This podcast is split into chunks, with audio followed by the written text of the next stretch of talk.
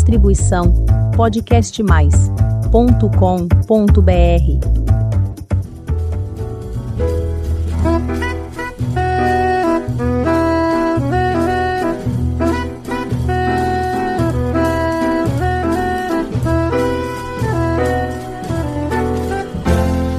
Olá, eu sou Elizabeth Junqueira do canal Avosidade.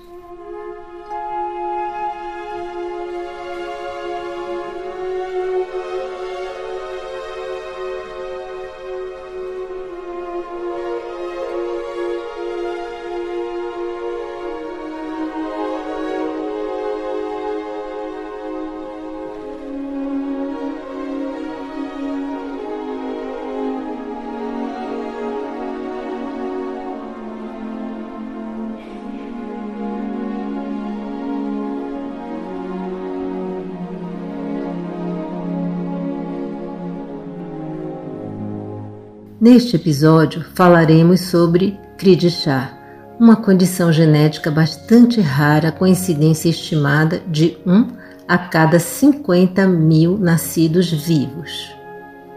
O nome da condição, que significa miado do gato em francês, é baseado no choro muito característico ouvido no nascimento bastante agudo fruto do desenvolvimento anormal da musculatura da laringe dessas crianças. Se lidar com doenças já é uma coisa complicada, lidar com doenças raras é penoso, desafiador. Amor, ciência e informação adequada podem mudar e muito a vida de quem lida com uma situação tão inesperada. Em uma iniciativa inédita no Brasil, os médicos Sandra Dória Xavier, Fernando da Silva Xavier e Mônica Andersen lançaram o livro Cri de Chá, Mais Amor, Realidade e Esperança. Os doutores Sandra e Fernando são pais do Fefe, portador da síndrome.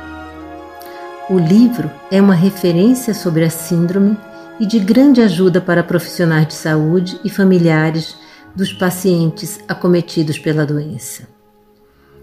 Assim como o livro, que foi elaborado por muitas mãos, corações e mentes, neste episódio teremos muitas falas e testemunhos de quem convive com esta síndrome. Vamos entender como tudo acontece e a melhor forma de tratar o assunto com amor, acolhimento e informação de qualidade. Vamos começar pela doutora Sandra, que é médica otorrinolaringologista e pesquisadora do Instituto do Som. Mãe de Fefe, como falamos, uma das editoras do livro. Bem-vinda, doutora Sandra. É um prazer tê-la conosco. Por favor, nos conte o que é chá e quais são os seus sintomas. A síndrome de cri do chá é uma síndrome bastante rara que ocorre 1 para 50 mil nascidos vivos e ela é, nela existe a perda de um pedacinho do cromossomo 5. 80% das vezes essa alteração ela não é herdada, ela ocorre como um acidente biológico quando o óvulo se une ao espermatozoide. E em 20% das vezes ela é sim herdada por algum erro genético que, é, que pode existir no pai ou na mãe. É, o nome cri do chá, na verdade, é miado de gato em francês, porque justamente o geneticista que descobriu era o francês, foi o mesmo que descobriu a síndrome de Down, e ele percebeu nessas crianças que elas tinham um choro muito semelhante ao miado de um gato. Então ele deu o nome da síndrome para a síndrome de cri do chá, miado de gato em francês.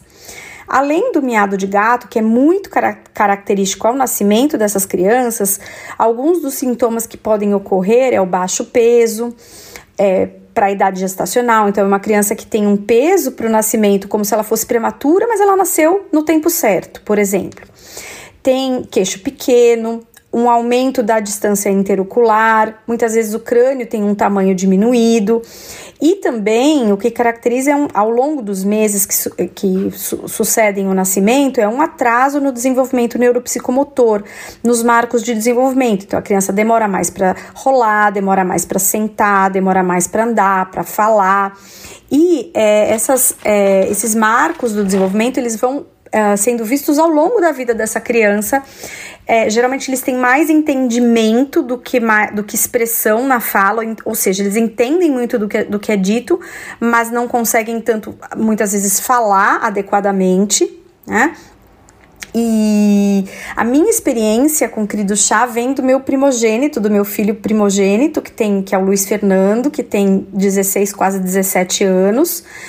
E ele teve esse diagnóstico logo depois do nascimento, até então a gente não tinha diagnóstico nenhum de nenhuma alteração nele.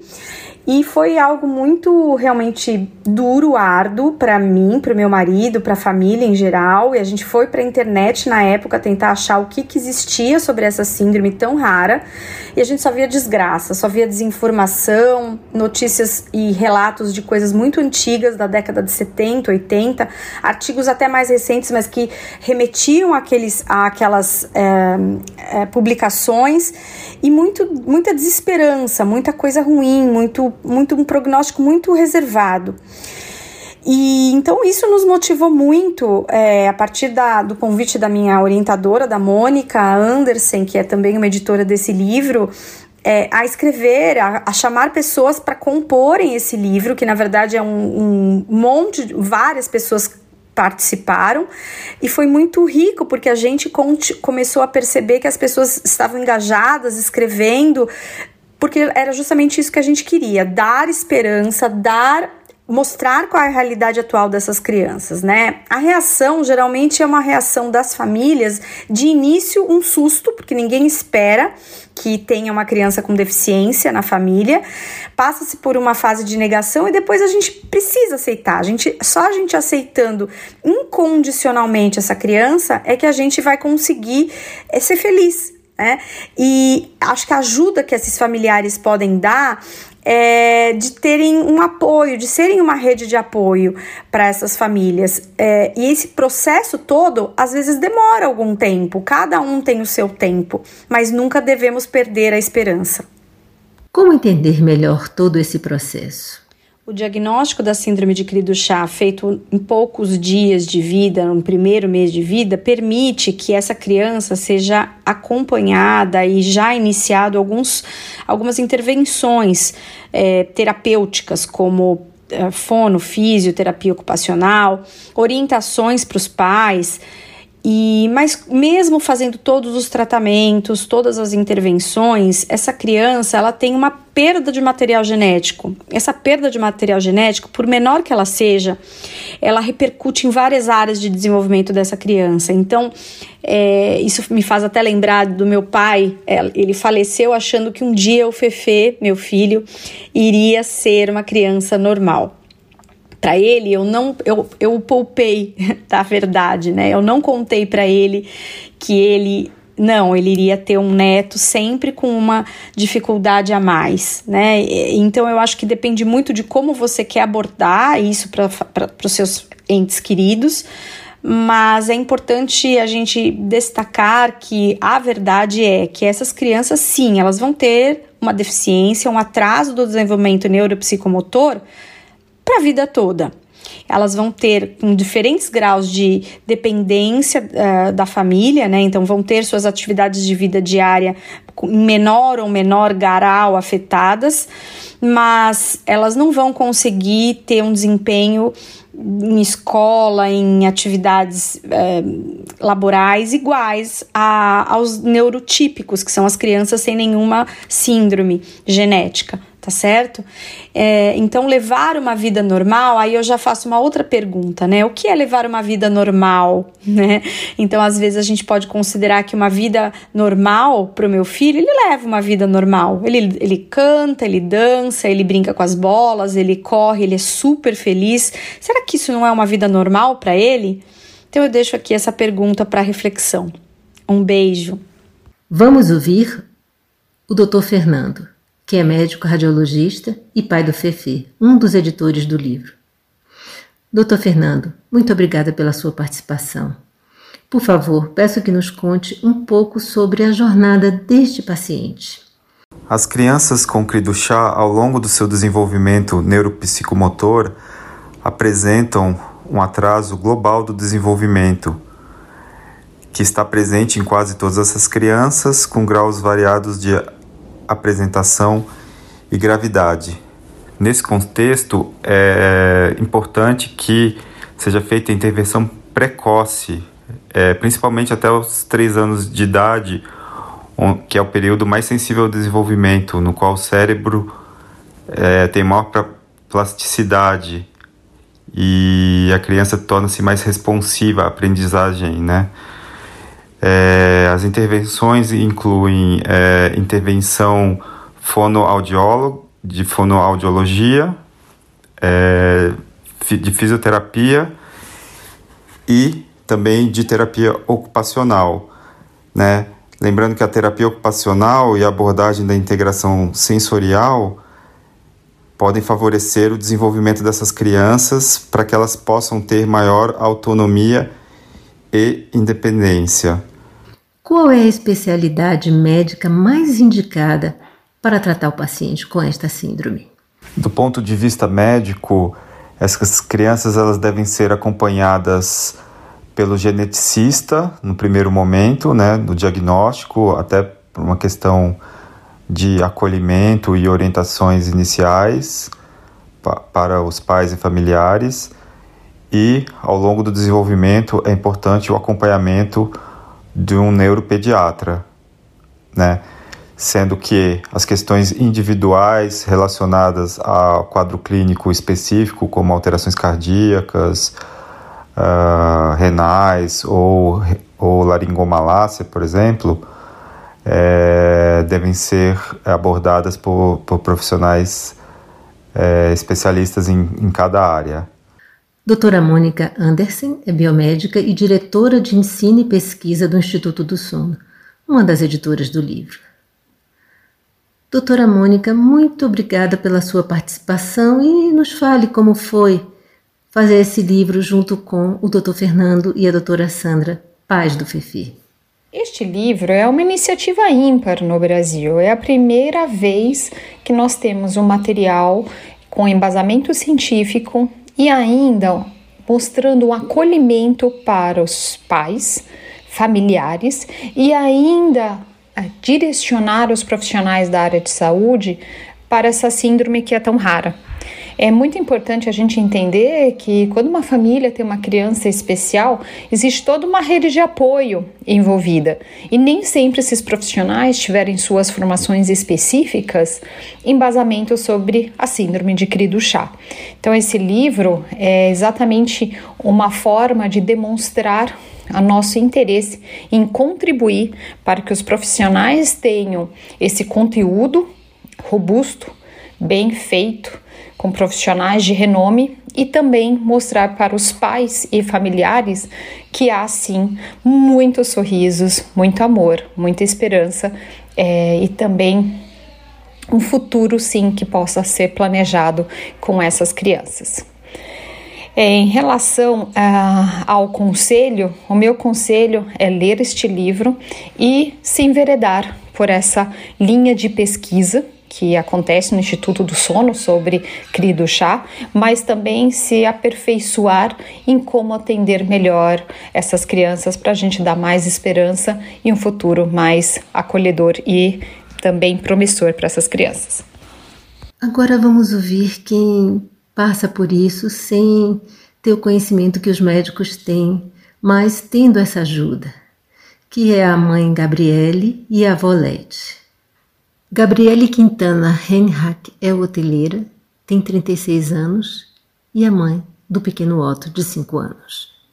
Olá, meu nome é Gabriele, eu sou mãe do Otto, um menino de 5 anos que tem a síndrome Cridochá.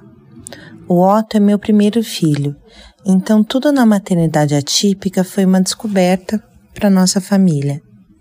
Nós tivemos o diagnóstico dele com 3 meses de idade e pela raridade da síndrome, havia pouquíssima informação disponível ou profissionais que já tivessem tido experiência com outro chá.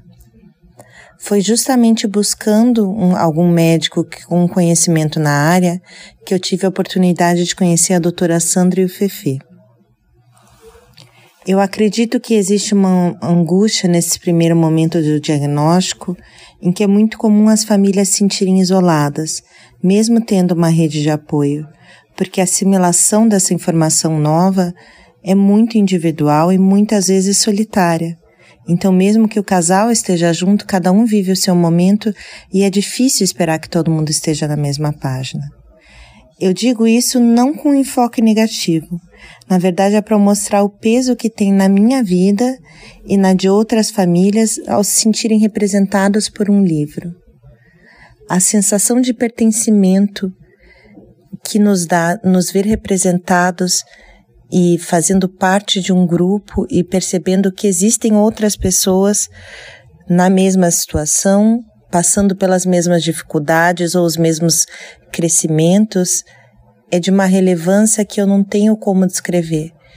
Eu sei que é tão importante para mim quanto para as outras famílias, quanto para ainda muitas outras famílias que virão. Eu acho, tenho muito orgulho de conhecer os escritores desse livro, que fizeram um trabalho maravilhoso, porque eu realmente acredito que isso é um legado.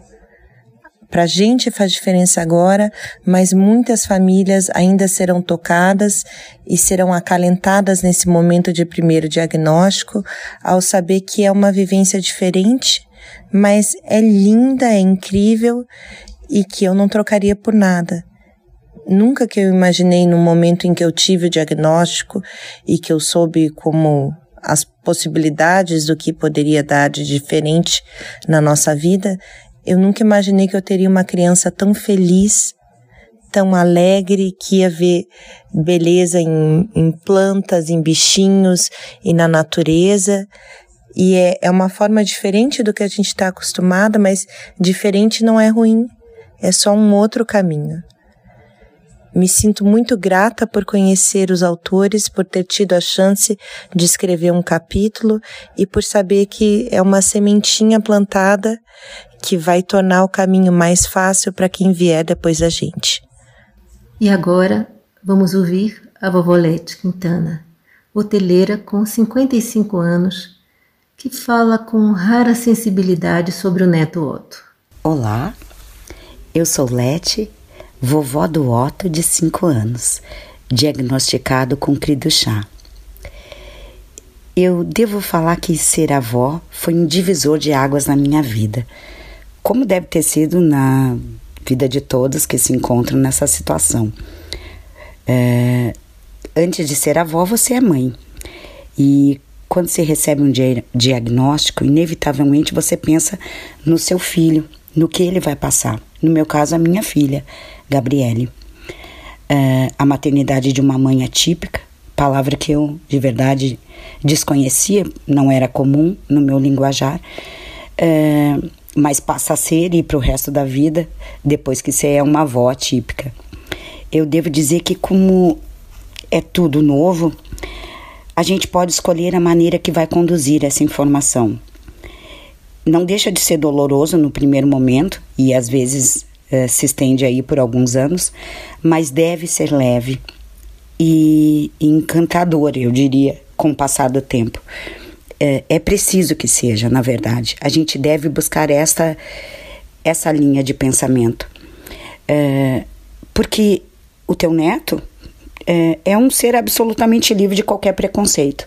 Os netos e, e as crianças, na verdade, são eles não sabem que são diferentes e que se esperava que eles fossem de outra maneira. Então, não tem por que sofrer. É, e aí a gente foca mais nos filhos, eu penso, porque a criança está livre e, e vai ser feliz. Como qualquer criança, o meu neto vive uma infância feliz. E se eu pudesse dar um conselho, e eu acho que posso, foca nos pais.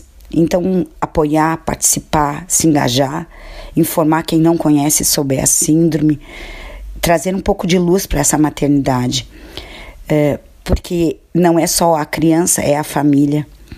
Quando a gente torna isso natural, e uma questão como essa, que, que, que é forte, ter uma criança especial, num, um membro que vai precisar de amor uh, o tempo inteiro e toda a vida, né? Não, não tem um tempo determinado, é até ali, depois não mais. Ele vai precisar do apoio de toda a família durante a vida dele.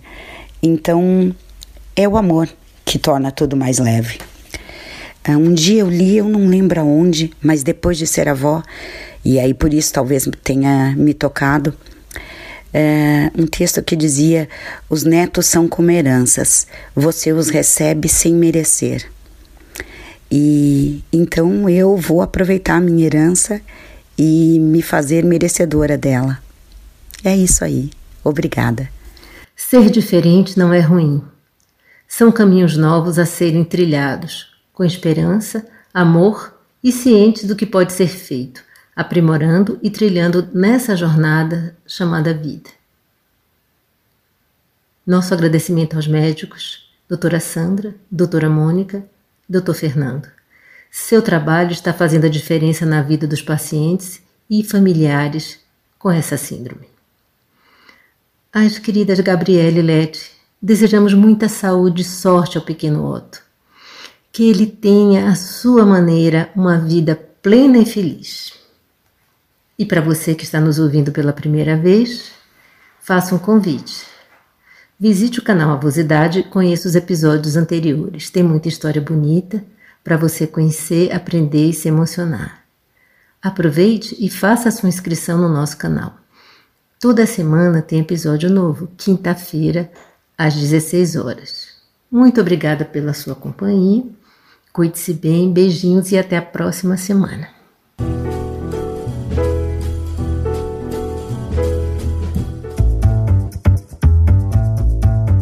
Distribuição podcastmais.com.br